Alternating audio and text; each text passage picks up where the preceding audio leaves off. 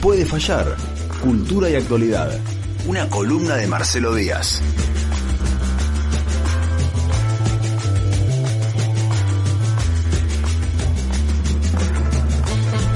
Y candombeando como buen negro, ahí viene Marcelo Díaz. ¿Qué haces, Marcelo? ¿Cómo estás?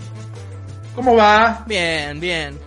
¿Cómo nos gustan los miércoles cuando ahí apareces con esa biblioteca de fondo? Es, un, es una tapa, no es una biblioteca, ¿no? Es un cartón pintado que simula libros. Un fondo, claro. Un fondo. es, un, es un croma que tiene libros. Que van- lo puedes ir cambiando, eso es lo bueno. Un día te hace No, todo de biblioteca feminista, otro todo de, de Félix Luna. Eh, yo voy a pintar en breve mi una de las paredes de verde para poder usarla como croma después. Como Entonces croma, voy, a salir, claro. Voy a poder salir en los Zoom con, con fondo de palmeras y todo. Eso estaría La rompo. buenísimo, eso estaría genial. Che, Marcelo, bueno, hoy, hoy en la mañana hablábamos sobre... Ah, me contaba de qué ibas a hablar en, en el día de hoy y como siempre están súper buenos los, los temas, lo tiro así a modo de, de título para que la gente sepa. De los bolonques en Estados Unidos a la fotito de Liz Solari, que eso es para gente que está informada, ¿viste? No tanto los bolonques en Estados. Unidos, sino la fotito de Liz Solari. Eh, bueno, entonces a la fotito de Solari, a Sarmiento, Alberdi, Rosas y la idea de que en Argentina no hay negros. Claro, porque, bueno, venimos hablando de, de los temas que, que va- vienen pasando en la pandemia mundial. Sí. Y bueno, uno de los temas que, que, que tapó por un rato las noticias de la pandemia es eh, el asesinato de George Floyd en Estados Unidos y la revuelta que generó eso, ¿no? Enorme. Eh, incluso había una foto circulando de, de la Casa Blanca con las luces apagadas Ah, sí. y, y gente protestando afuera y gases, nubes de gases que era parecía salida de, de una de esas películas distópicas donde cae una bomba y vuela la Casa Blanca, ¿no? Sí, Toda una sí. cuestión. Bueno, esa noticia que tomó Estado mundial y, explotó en un ambiente ya de por sí caldeado por, por la situación de la cuarentena y en Estados Unidos del comportamiento de Trump, tuvo repercusiones en todos lados. Uno puede ver amigos de distintas partes del mundo eh, compartiendo la noticia en Facebook, en Instagram, en las redes, poniendo el cuadradito negro. Y acá en Argentina también. Y lo que generó el gran revuelo fue la foto que compartió Liz Solari en Twitter Qué increíble. con un mensaje, con un mensaje así muy, muy bueno de que, de, de que no tienen que importar las diferencias ni el color de piel y un somos lugar todos común, iguales. un lugar común Veníamos- absoluto. Venía- pero veníamos bien hasta ahí. Hasta ahí, qué sé yo, uno podría decir, bueno, eh, eh, es, no tiene mucha sustancia el mensaje, pero no está mal tampoco. No. Pero la No foto- daña. no daña a nadie, claro. ¿no? Eh, eh, la foto que acompaña a eso es la foto de una mano blanca Sí. tomando la foto de un simio. Tomando la mano de un simio. tomando la mano de, de- de un mono, ¿no? Sí, y, sí, están un- las dos manitos que se ven y el mensaje de Liz Solari. Claro. A la que le jugó ma- también una mala pasada el contexto tan caldeado, porque, qué sé yo, uno podría decir, bueno, nada, dale la mano a tu amigo gorila, qué sé yo, pero no era ese el No, no, mensaje. era- que hubiese ¿no? sido genial. Liz Solari tuiteando eso. Yo sí. eh, hubiera estado genial, Liz Genial. Solari si hubiera dicho, no, era un mensaje contra la grieta. Claro. Esa- No, aumentándola mucho más. Sí. Pero bueno, no, no era ese el caso. El tema es que frente a las críticas, eh, la empeoró porque sacó la foto de la mano del blanco con la mano del mono y puso una foto en donde hay una mano de una persona blanca Sí. y una persona negra. No, no, no. Que, digamos, por si a alguien le quedaba la duda de que la mano del mono estaba en lugar de la mano de los negros, eh, lo terminó de aclarar con, el, con la modificación que hizo, ¿no? Yo quiero creer que Claro. Liz Solari googleó una foto y la vio chiquita en el teléfono y no se dio cuenta que era la mano de un gorila. Porque si no, realmente, si no es increíble, digo, no puede ser tan pelotuda de confundir una mano de un gorila toda peluda con unas uñas así todas que parecen eh, piedras con la mano de una persona de, de piel negra. Lo que pasa es que el, el tuit de ella hablaba en contra del racismo y del especismo también, ¿no? Entonces dice, bueno, la mano del mono me sirve para el negro y el mono, mato dos pájaros de un tiro con eso, ¿no? Es, Eso eh, también es cierto. pero, pero nosotros nos escandalizamos por eso, pero en realidad eso que hace Liz Solari lo tenemos tan, pero tan, tan metido en el sentido común que solo nos podemos escandalizar en este momento por, por el contexto en el que estamos. Pero si uno, por ejemplo, nos retrotraemos al último Mundial de Fútbol, Sí. y de ahí a cada Mundial de Fútbol que vimos, ¿no? Sí. ¿Cuál es el comentario de todos los periodistas deportivos sobre los equipos africanos? Que ese negro lo anotaron cuando tenía siete años. E- Exacto, ¿No? se jugaba, jugó el juvenil, pero tenía 34 años y lo hacían pasar por 17, ¿no? Sí, sí, es increíble Porque los eso. negros son tan distintos que no sabes nunca qué edad tienen, ¿viste? ¿No? ¿Por qué pasa eso? Siempre. Nosotros De- tenemos un caso después- real que es Mika, que la anotaron a los 11 años, realmente. Pero eso lo contamos otro día. Tenés razón, Marcelo, es cierto, los periodistas deportivos siempre dicen lo mismo. Lo- Los periodistas deportivos son un festival de racismo, ¿no? En No. general. Eh, eh, son como un manual racista, ¿no? Sí. Eh, yo re- recuerdo, bueno, no voy a hacer nombres bahienses, ¿no? Pero. No, sí, hace nombre valiente. Dale, negro, no seas así. recuerdo, por ejemplo, en, en un mundial. El tema de que, bueno, lo- los negros, pero eso lo dicen todos los periodistas deportivos, los, los negros jugando al fútbol son inocentes ¿Cómo o es? Ay, no puedo creerlo. No sé si reírme No, o no reírme, no sé qué hacer. porque juegan bien, por ahí te van ganando todo el partido y a último momento les empatan o les ganan, porque son inocentes, le falta la viveza del blanco al jugador negro, ¿no? Porque son como niños de algún modo, ¿no? no. ¿Eso lo dicen en la televisión, ponele, sí? Eso lo en- te lo dicen en- mientras van transmitiendo esos partidos que son un embole en el que no pasa nada, entonces hablan boludeces todo el partido para tratar de llenar con algo que no pasa nada en la cancha, te van haciendo estos comentarios racistas, ¿no? Uh. Y porque los equipos africanos son inocentes, eh, entonces, sí, pero viste cómo corren, porque claro, los negros no son vivos, pero corren mucho, porque Claro, son más, están más cerca de los monos, Claro. son como más naturales que los blancos, viste, ¿no? Entonces te, te- te van haciendo como un mix de ese, de todo ese tipo de comentarios. Obviamente también tienen la contraparte los blancos. Ahí viene, me acuerdo, un periodista deportivo bayense que te decía, "Eh, pero viste que chocó contra ese alemán, eh, ¿cómo no te vas a lastimar chocando contra ese alemán? Y vos veías como que se calentaba con lo, cuando hablaba de los alemanes, ¿no? Le, agarra, le agarraba así como un, era como Una un- cosa una aria. homoerótica que tenía el relato por momentos, ¿no? Cuando, cuando hablaban de Alemania, ¿no? Decir que era radio, si no le hubieras visto el hilo de baba que le caía cuando hablaba de los alemanes. Qué ¿no? lindo Eh, eh, cambiar camiseta con Beckenbauer. ¿Es alemán Beckenbauer? Claro. Sí. Pero si a lo que yo voy es que digo, ¿por qué digo que esto tampoco se lo podés adjudicar a una persona en sí, sino que es algo que está muy metido en el sentido común? Si nos vamos al, siglo XIX, por ejemplo, hay un comentario de Sarmiento en un texto que se llama El problema de las razas americanas, que dice, eh, de los negros, dice, ¿Qué destaca de los negros? Su arte musical, ¿no? Porque tocan los tambores, hacen, eh, son rítmicos los negros, ¿no? Sí. Eh, su alegría infantil, Oh, ¿por qué el negro lo dicen? El negro es infantil. su, su cándida estupidez, dice, se No, escribe Sarmiento, ¿no? No. Y su, su imaginación primitiva. Ah, Son como, los, ne- los negros son como niños, pero lo- los niños también son como lo más cercano a la naturaleza que hay. ¿no? El negro es como que está ahí, es como que está el mono, después viene el negro y después vienen los blancos recién. Eso es todo un discurso racial que está durante todo el siglo, gran parte del siglo XIX eh, y gran parte del, de- del 20, que bueno, después nos asombramos del nazismo y parece que el nazismo hubiera salido de la nada o de lo malo que era Hitler eh, y porque eran alemanes, pero en realidad ese discurso está en casi todas las naciones en el siglo XIX.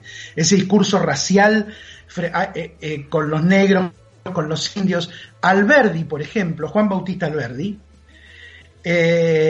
dice en un momento, cuando alega que tienen que venir trabajadores europeos porque es la única manera de que este país crezca, ¿no? Dice que hacer pasar el roto, el gaucho, el indio, el negro, unidad elementales de nuestras masas populares, por todas las transformaciones del mejor sistema de educación y en 100 años no haremos el equivalente de un obrero inglés. Oh, bueno, que no será tan bueno el inglés. No, digo, está, está eso en, eh, en, en, todo el pensamiento. Incluso José Ingenieros, socialista, en, un, en, un, en un libro eh, de 1913 que se llama Sociología eh, Americana, ¿no? Dice, fíjate, ¿no? Dice, los africanos son seres más próximos a los simios que a los hombres. Digo, lo está diciendo en 1913 un pensador socialista, ¿no? De, Argentina, en un texto científico, o que en ese momento pasaba por científico, hoy uno le podría hacer dos millones de cuestionamientos a ese texto. ¿no? Eh, que digo, nos, nos espanta lo de Luis Solari, lo de Luis Solari está, haciendo lo, está diciendo lo mismo, básicamente, ¿no? Dice, eh, y todo lo que se haga en favor de las razas inferiores es anticientífico. A lo sumo se los podría proteger para que se extingan agradablemente. ¿no? El mundo era de los europeos y, y, y acá teníamos que tener europeos en Argentina. Negros e indios no servían para nada, ¿no? Eh, y lo que tenemos es la otra pregunta, ¿no? Digo, ya, ya sabemos que en el siglo XIX el discurso que hay es ese, un discurso que tiene rasgos de cientificidad, ¿no? Que, eh, bueno, las razas evolucionan, la raza blanca es la más evolucionada, la negra es la más primitiva. La pregunta es, ¿por qué no hay negros en Argentina? Que es como la gran pregunta que, que nos hacemos siempre, una sociedad colonial ¿no? Al lado de la uruguaya, al lado de la brasilera. Y la pregunta es tramposa, porque en realidad sí hay negros. Digo, ya la pregunta tiene una trampa que es dar por hecho que no hay negros. Cuando sí los hay. No los hay en la cantidad en la que puede haberlos en Brasil, pero sí los hay en, en Argentina, ¿no? Pero ¿cómo se fue generando esa idea de que no hay negros en Argentina? por un lado, con todo un dispositivo discursivo de los medios y del, y del poder que de por sí ya ve al, al, negro como al indio también como parte del pasado. son, por un lado son la naturaleza y por otro lado son el pasado, ¿no? Que tampoco es tan extraño porque en el discurso del progreso la naturaleza es algo arcaico que hay que trabajar para hacer una industria y para llegar al futuro. Industrializar la naturaleza, sí, obvio. Claro, y, el negro y el indio forman parte de esa naturaleza y por ende forman parte del pasado. No tienen lugar en el discurso del progreso, ¿no? Hay que dejarlos ahí. Una cosa que nos espanta, digo, estamos hablando de racismo, así que no estamos hablando de afroamericanos solamente, sino de todo lo que no es blanco en Argentina, digamos, que entra bajo la categoría negro. ¿no? Siempre. Claro. el chino y negro. Chino y negro, ¿no? Turcos por ahí, hasta ahí, por ahí nomás, pero si es medio oscuro entra como negro, también, el turco. Eh,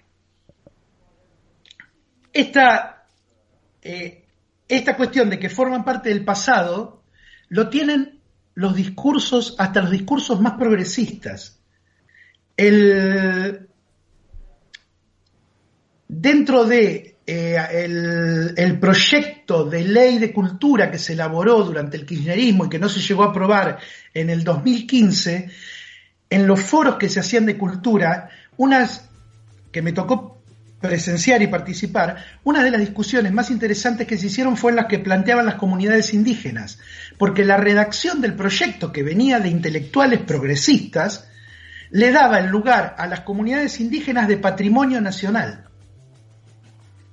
Y los indios, las comunidades originarias estaban en contra de ser considerados patrimonio, porque consideraban que También de ser antes. patrimonio te tira al pasado directamente. Y es sí, como obvio. que, Te ponen en y un y- museo.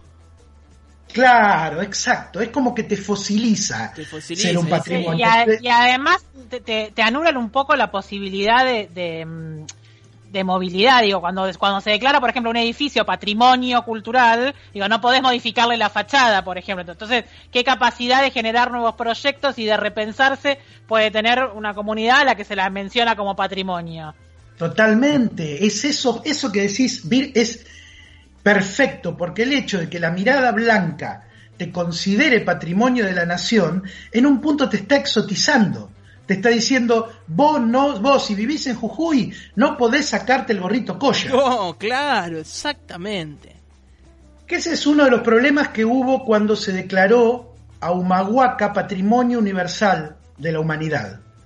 El gran problema que empezó a haber, ¿sabe- ¿saben con quién fue? Con los adolescentes.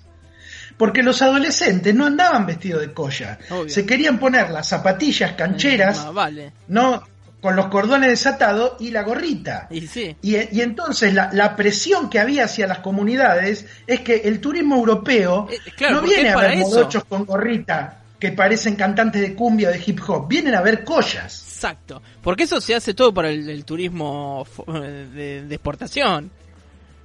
Y el porteño también, Y ¿no? el porteño, Digamos, que, claro. que, te, que te racializa en, en- en la Eh. misma y te exotiza en, en la misma medida que, te, que un europeo, ¿no? Más vale. Pero volvamos al siglo XIX. ¿Por qué esta pregunta de esta afirmación que se, que se disfraza de pregunta, pero en realidad es una afirmación de no hay negros en Argentina? Sí. ¿no? Me gusta esa afirmación. Nunca la había pensado, pero es buenísima. Es tramposa, ¿no? Sí, es claro, es tramposa. primero te está negando a los afrodescendientes que tenés hoy. Sí. Segundo, te está negando que algo que es evidente si vos salís a la calle, no si mirás la televisión, porque si mirás la televisión podés llegar a la conclusión de que no hay negros en Argentina. Es verdad. Nunca vi un, panelista negro, no, no aparece nunca, ¿viste? Ni El negro ni muy morocho, tan- Ni muy salvo, morocho qué sé yo, Guerrero Martínez, ponele, o que, que es viejo ya, Sí. ni muy morocho tampoco, No, ¿no? Vos no, tenés no. como... Pero digamos, e- esa selección en realidad te hace, te sobrerepresenta una minoría, Sí. Que es la blanca, digamos. Sí. Vos salís por la calle y no ves blancos, rubios por todos lados. No. Digamos, no, es una constatación empírica que haces caminando un rato, nada más. No, no es, Vale. eh, pero do- Cuando ibas a la escuela, por ejemplo, vas a la escuela y mirabas en tu curso, ¿cuántos rubios había? Dos, ponele. No Rubio, había- rubio, había dos, sí, Dos, tal cual. claro. Y después todos los En- otros en no. la- el negro en la literatura pasa lo mismo que, que en la tele. Digo, no, no, no es una presencia que, que se escriba.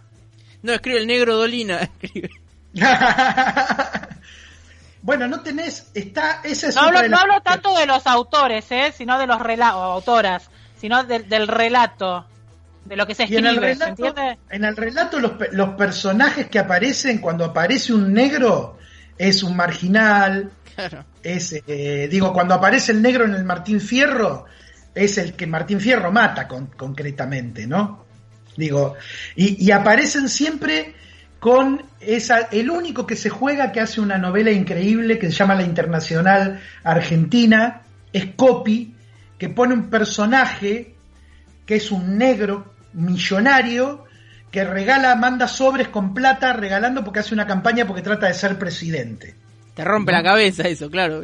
Esa, eh, la novela esa es muy graciosa, la internacional argentina, y es como, pero, pero precisamente está puesto eso como un absurdo, Claro. ¿no? Como diciendo, Sí, sí. el- Esto el no negro Que va, pasa. a ser pre- que va a ser presidente, ¿no? Sí, que incluso al final se da cuenta que no puede ser presidente y trata que su mano derecha sea presidente por él, y la mano derecha es judía, es un judío. Y el judío le dice, mire, si un negro acá no va a ser presidente, nunca un judío tampoco, le dice, ¿no? Claro, dice, claro. estamos, estamos errándole con esto que estamos haciendo, ¿no? Sí, Eh, y qué lindo cuando digo, pensando ahora que decís esto, ¿no? De- del negro con plata y eso. Viste que acá pasa en Argentina y lo escuchás cuántas veces lo hemos escuchado. Ponele el carnicero, que le va bien, viste, el carnicero le va bien, no sé ahora, pero eh, viste el carnicero que les va muy bien. Y te cae en un, no sé, en un BMW y con la música fuerte dice, hey, ¿qué querés? Un negro con plata.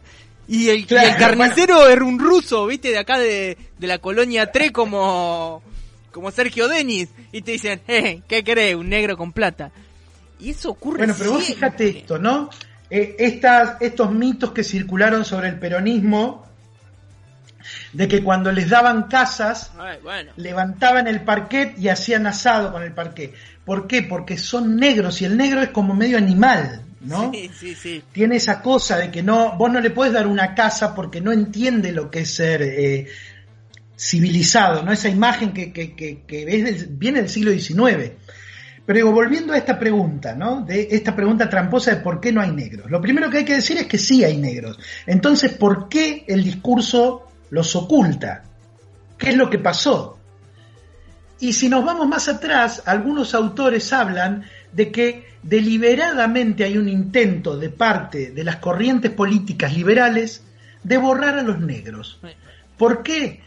Porque durante el gobierno de Rosas, Sí. a los negros se les dio mucho poder. ¿no?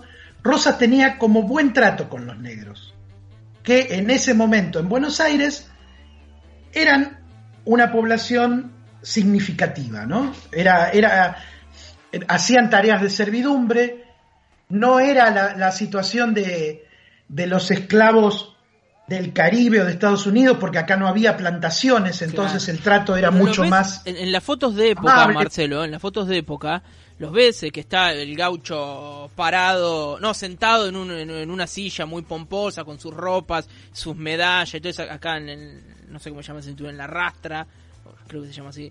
Y está el negro al costado, inclusive a veces sentado en el piso, así arrodilladito, cebándole mate, ¿viste? Digo, existía ese tipo de esclavitud. Está bien, no estaba en cuatro patas acá en una plantación de no sé qué, pero estaba ahí cumpliendo esa, esa función. Sí, era, era servidumbre, ¿no? Servidumbre, Y- claro. Y tenían, digo, se los ve en algunas representaciones en los carnavales, en las fiestas, pero por ejemplo, hay un texto de 1843 de eh, un periódico, el periódico, un periódico unitario que salía en Montevideo, el Nacional, en el que se burlan de Manuelita, la hija de Rosas, porque en una fiesta había bailado con negros. Mirá. Era algo Sí, terrible, sí. ¿no? No. Era, era algo terrible. Y un historiador posterior, cuando analiza el, el rosismo, José Wilde, eh, dice, vino el tiempo de Rosas que todo lo desquició, que todo lo desmoralizó y corrompió, y muchas negras se rebelaron contra sus protectores y mejores amigos. Protector. No, digo, los, due- Sí, los los dueños dueños. de las esclavas eran sus mejores amigos, ¿no? Sí. Se rebelaron contra sus protectores y mejores amigos, se hicieron altaneros, altaneras e insolentes. Y las señoras llegaron a temerlas, ¿no? Era, está esa figura de que, y también, bueno, hay una serie de textos que hablan de cómo los negros eh, formaban grupos de música durante el rosismo y se paraban a cantar en las, en las ventanas de, de los, de los unitarios y, hacían ruido y cantaban como provocándolos, ¿no? Eh, y esa marca de, de una negritud como amenaza, que se percibe como amenaza política, eh, sumado a estos discursos pseudocientíficos, empiezan a trabajar en, por un lado, en borrar la presencia de los negros de la historia. Digo, Bernardo de Monteagudo, uno de los del grupo revolucionario de 1810, era hijo, era mulato. Claro. Y Rivadavia también era mulato. ¿No? Pero uno no tiene el dato de que Rivadavia era mulato. No, no, claro. Y estaba pensando, digo, en la representación, en las pinturas de Jesús, Viste que es eh, súper blanco, de ojos claros y, en pedo aparece uno medio, medio morocho. No, para nada. Con rulo, nada. morocho con rulo, pelo cortito, medio afro. Claro. ¿Te imaginás? No, pero es un escándalo. Un pero imagínate escándalo. cuánta, cuánta gente sabe en Bahía Blanca que tiene en la mitad de la plaza un negro. No, claro, tienes razón. ¿No? No lo digas fuerte, te van a ir a fajar. Le explotó Digo, la cabeza a vieja. Lo tenés paradito ahí mirando a todos. Mulato el tipo, ¿no? Digo, cuánta, eso son cosas que se fueron borrando de, de- de la historia, los, los, eh, las divisiones de, de, de negros que había en el ejército, ¿no? Em, y después hay algo que empieza a ver, en los censos del siglo XIX se empiezan a falsear los datos de los negros, digamos, cuando, cuando son mulatos o hijos de negros no se marca eso. Entonces, Entonces empezaron a desaparecer de los números. Em- eh, empiezan a desaparecer de la- del registro oficial. Claro. ¿no? Y, y- y empieza a ser cada vez más, más delgada porque se empieza a negar la descendencia de esos, ¿no? De, de esos afroamericanos. Algo parecido pasó también con, la- con, con los pueblos originarios, ¿no? Que después de la conquista del desierto los anotaban muchas veces con apellidos españoles. ¿no? Con a veces el apellido del patrón de la estancia que los, los tomaba eh, como huérfanos, y entonces es un montón de González. Sí, perdían la identidad. Exacto, que no sabés, no, no, no los rastreas porque perdieron su apellido, ¿no? Todo de apellido González, sí, tenés razón. Eh, y después la, después la otra es el mestizaje. Acá hubo una política deliberada que alentó el mestizaje de los negros. Mira, acá no. A no- diferencia de otros países donde no estaba bien que, que se mezclen las razas, sí. acá, por, por ejemplo, Mitre, Bartolomé Mitre, dice que si seguimos mezclando a los negros con otras razas, Sí. eh, tal vez asimilen las cualidades físicas y morales de la raza superior. Oh. Claro, como que lo vas diluyendo, ¿no? Claro, hay como que un, un proceso tipo de Michael Jackson, pero anterior. al- al- Pero gen- genético, mucho más genético. genético, ¿no? Acá nos dice Pato, mirá, dice, en Argentina hay más rasgos de nativos que de afro. Lo digo desde mi percepción, no tengo datos. ¿Qué les parece? Sí, sí, pero a, a lo que voy no es que todos el morochaje son, No, eh, eh, son negros. A lo que voy es que seguro. digo, no, no es, no hubo una proporción en la colonia menor a la de otros países, pero sí hubo acá un, un ocultamiento en, en lo- en los datos oficiales y una política de mestizaje porque se creía que mestizando iban a mejorarse como raza. Entonces, y también porque de algún punto se estaba eliminando ese peligro negro que se había percibido a mitad del siglo XIX, ¿no? Sí. Digo, bueno, si los negros son un peligro, si dejan de ser negros, dejan de ser un peligro también, de algún modo, ¿no? Se, abuenan. Se abuenan porque se van volviendo blancos. Claro. Incluso hay, hay una serie de... Y porque aparte también abonan al discurso oficial eh, de que venimos de los barcos. De que los argentinos somos como somos europeos trasplantados a América, que es el discurso de Alberdi, ¿no? Somos europeos trasplantados en América. ¿No? Entonces, para eso tenés que hacer que no aparezcan negros todo el tiempo y que no aparezcan indios todo el tiempo, porque si no se te cae ese discurso también, ¿no? Sí, sí, claro. Entonces hay un ocultamiento discursivo a, a que acompaña también las violencias so- sobre esos pueblos, ¿no? Y una tolerancia al, al mestizaje que vaya haciendo eh, desaparecer una presencia cultural eh, fuerte.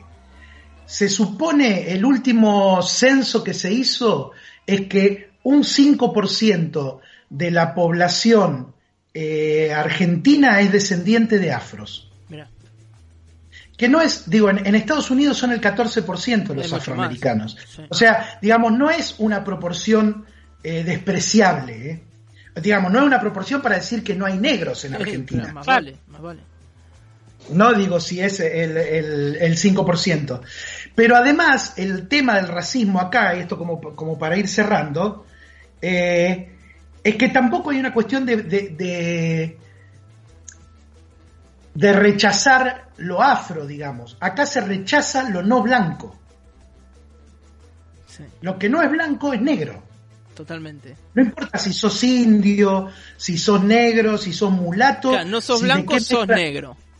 Sos negro. Y te lo dicen, son los negros. ¿no? Sí, sí, sí. Digo, el, el, el, el crimen eh, de este pibe al que matan los rugbyers, eh, que no me acuerdo el nombre ahora, Eh, sí, del chico. Fernando. Eh, eh, Fernando. Sí, Fernando, sí, Fernando. Fernando, eh, en uno de los audios se escucha matalo al negro. Claro, Es eso, ¿no? Sí, sí. Es eso. es- no importa si es, eh, es morocho porque tiene sangre indígena o porque tiene sangre afro. Es negro. Mm. Para la mirada blanca es negro. Es con, ¿con qué llenamos el significante negro? Ese es nuestro racismo. sí, Que es un corte distinto al racismo de Estados Unidos. ¿No? claro. Porque las, las et- el- el- la distribución, en el pensamiento en etnias en Estados Unidos tiene otra tradición y otra historia y, un, eh, y otra organización de los afros. Acá es, eh, el negro recibe el mote de negro todo aquel que no es blanco, Sí. pero que es oscuro en su piel, ¿no? Que es, un, que es mestizo en el fondo. Pero somos un país mestizo. Pero el discurso tampoco se hace cargo de ese mestizaje no. o de cuáles son las raíces de ese mestizaje, ¿no? Y, y es cierto, Marcelo, esto que decías, eh, de mirar la televisión y sí, te comes, o las, las novelas, las novelas es lo, es lo más claro, ¿no? Las novelas de Suar, super palermizadas, son todos rubiecitos, pelos muy lacio y de piel muy blanca, y salís a la calle y eso no existe, pero sin embargo nos comemos el cuento que sí. Sí, y no solo los medios, digamos, para tampoco cargar las tintas, digo, y esto para hacer también una autocrítica a nosotros. Mirá fotos del poder eh, judicial, del poder político y de los medios y no ves mucho morocho, ni siquiera en el peronismo. Sí. Sí. ah, bueno, pe- pero el peronismo palermizado Ni también. siquiera, te digo, ni siquiera. Entonces digo, eh, el hecho de, de- de castigar o sancionar el racismo de Estados Unidos, porque ahí los negros son negros en serio, a nosotros nos deja como una cierta tranquilidad de que acá, por un lado, borramos a los negros del discurso, Sí. ¿no? Y parece que no somos racistas. Pero en realidad lo que hemos hecho es algo peor, que es que todo lo que no es blanco es negro acá. Sí. Y entonces el racismo está mucho más extendido que en otros Claro. lugares. Sí, es más amplio, es más fácil de Es encontrar. más amplio y, es- y es más. Y, y- y no salta a la vista todo el tiempo, pero lo tenés ahí. Sí. Digo, si uno se pone a pensar eh, cómo fue el, el- el tratamiento de la muerte de Santiago Maldonado y la de Rafael Nahuel, también hay un toque de racismo ahí Sí, claro. Sí. y en las organizaciones progresistas, ¿no? Digo, no es lo mismo que maten a alguien rubio que viene de la ciudad a que te maten a alguien que está ahí, que es mapuche, ¿no? Digo, no tiene el mismo peso. Sí. E- Y es inconsciente eso, es como lo mismo cuando se habla del patriarcado y del machismo. Bueno, el racismo acá es transversal a todo el pensamiento político y a todo el pensamiento ideológico en gran parte. Eh, Sin ir muy lejos, pensar en la conformación de las cárceles. Yo- Bueno, el otro día escuchaba una entrevista a un afroamericano y, y él decía esto, ¿no? Él es hijo de, de- de afros, pero decía, acá, dice, yo soy negro de padres negros y en Estados Unidos sería negro. Dice, pero acá somos negros todos los que no son blancos. Claro. Dice, y en las cárceles son todos negros, Sí. ¿no? Dice, y acá, dice, sos pobre porque sos negro, en gran parte. Dice, va asociado también eso, ¿no? En Estados Unidos vos podés tener un Obama que llega a presidente. Sí. Sí, claro. Acá lo pe- no- pensaba, digo, pensaba y en el pago recontra chico, eh, ¿cuánto se le, se le tiró a los, digo, y, y por qué también, ¿no? ¿Cuánto se, se le cargó la tinta a los senegaleses que parecía que habían quebrado el comercio en Bahía Blanca, pero no se caía con el mismo peso sobre el showroom? Claro, una es la, cheta rubia eh, que te abre el showroom en un departamento que tenía por ahí, qué sé yo, y el otro es el negro que está en la calle. Claro. O bueno, nada, o brutalidades del tipo de eh, Pratt Guy cuando dijo si no civilizamos este país, en algún momento va a ser presidente de este país alguien que venga de Santiago del Estero, dijo, ¿no? ¿Se acuerdan? Claro. Eso. Y no fue en el 1800. O, o un funcionario del gobierno de Macri que fue a Tucumán a inaugurar no recuerdo qué y dijo, este es un gran paso en la unidad entre argentinos y tucumanos. No, no lo puedo creer. Porque es, es una bestialidad. Es una bestialidad. Pero lo tenemos, lo tenemos tan naturalizado, digamos, tenemos naturalizados que no hay negros. Tenemos naturalizado que los indios que tenemos de la Patagonia son chilenos. Sí. porque los nuestros, los argentinos, eran tehuelches y los mapuches son chilenos, ¿no? Ese, esa discusión tremenda que se armó. Digo, tenemos una serie de mentiras que se han ido acumulando y que forman parte del sentido común, pero que hace que la mayoría de la población se la perciba como extranjera en, el- en su propio país. Sí. Si eso no es racismo, no sé qué más tenemos que pensar que sea Tal racismo. cual. Sí, sí, sí. Bueno, es increíble, Marcelo, cómo podés, cómo eh, surgir, eh, explotás desde una foto con, con Liz Solari o un dato en, en Estados Unidos y nos haces pasear por un montón de lugares, lo que me divierto y le- me encanta, me encanta. Me escribe un amigo y me dice, Liz jamás pensó que sería parte de una columna con José Ingenieros y Juan Bautista Alberdi. Tal cual. Avísenle, avísenle a Liz no, que y- esto acaba de ocurrir. Y el gorila de la foto nunca pensó que se iba a viralizar, ¿viste? Tampoco. No, eso- bueno, Marcelo, bueno, queremos agradecer. Aparte, vos como negro podés decir estas cosas, ¿no? Está Yo, claro, yo no. obvio. Pero aparte, como negro y como villamitrense, yo. Oh, que es peor, es más negro todavía. ¡Peronista! Más negro una, todavía. una- una anécdota que a mí me gusta siempre contar Sí. es, Anécdotas de negros. es que un día voy entrando yo a la, a la cancha de Villamitre y de arriba de la tribuna estaba Omar Llovier. Sí. Y entonces me ve y me pega el grito y me dice, ¡eh! Acá, negro. Y me doy vuelta yo y todos los que estaban abajo en la tribuna. Bueno, ahí te das cuenta que Omar Lloví es negro de alma. ¿Viste eso que te dicen? Omar es negro de alma. No, genial eso, claro. Te grita, ¡eh, negro! Y se dieron vuelta. Claro. Nos dimos vuelta el 80% de la tribuna.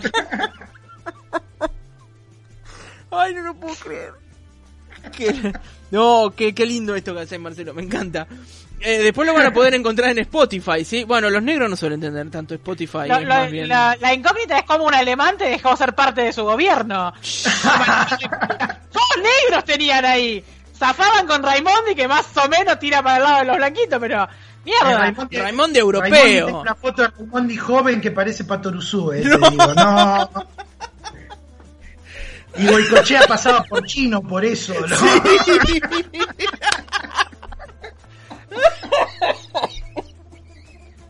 Ahí se supo cuál fue, cuál fue el asunto. ¿Cómo lograron Toda la someterse minoría. a negros en un gobierno alemán? Qué lindo, qué lindo, por favor. Bueno, después esto lo van a poder encontrar en Spotify, ¿sí? Ahí lo, lo podés compartir, haces lo que vos quieras, Marcelo. Estás andando muy bien en Spotify. La gente te Qué consume ahí, pese a ser negro. Porque no me ven. por Pa, porque no está tu cara, claro. Eh, Uy, casi me hago de reírme. Bueno, Marcelo, eh, ¿con qué nos vamos a ir? Nos vamos con Luca Prodan haciendo un tema de Bob Mar- Marley, Redemption Song. Marcelo, muchas gracias. Esto fue Puede fallar. Abrazo. Old pirates, yes. Sell out to the merchant ship. Minutes after they took I from the bottomless pit. But my hand was made strong by the hand of the Almighty. Move forward in this generation. Triumphantly. Won't you help me sing these songs of freedom? It's all I ever know. These redemption songs. Songs of freedom. Redemption songs. songs of freedom.